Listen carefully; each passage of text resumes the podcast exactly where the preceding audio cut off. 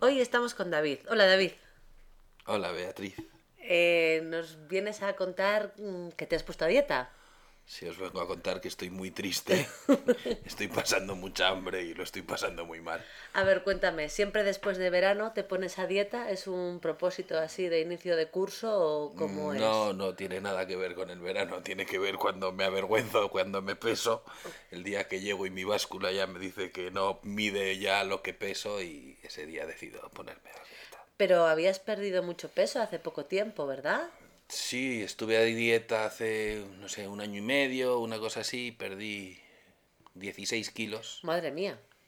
pero luego dejé de fumar. Entonces, bueno, es lo que tiene dejar de fumar, que casi todos engordamos otra vez. Entonces he engordado 17 kilos, los 16 de antes y uno más de regalo. Bueno, piensa que si no los hubieras perdido hubiera sido más complicado, ¿no? Bueno, podría seguir fumando y no tendría este problema también. No.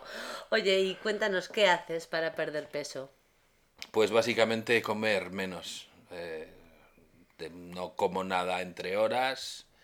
Intento cenar muy poco o incluso no cenar y eso, pasar hambre y tristeza.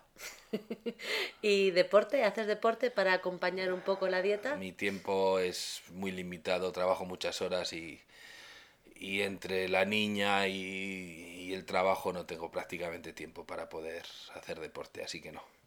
Y entonces, ahora mismo, ¿cuánto peso pierdes a la semana, por ejemplo? Hombre, llevo cuatro días de régimen. Tiempo, no te va a Así dar que tiempo. no lo sé realmente, pero bueno, espero perder ahora al principio los primeros que se pierden fácil, pues no lo sé, quizá un kilo, un kilo, un kilo y medio este primer mes, quitarme cuatro o cinco kilos este primer mes y luego ya pues habrá que tomárselo con un poco más de calma. Bueno, pues ya volverás a contarnos qué tal los resultados, ¿eh? Vale, Hasta luego. hasta luego.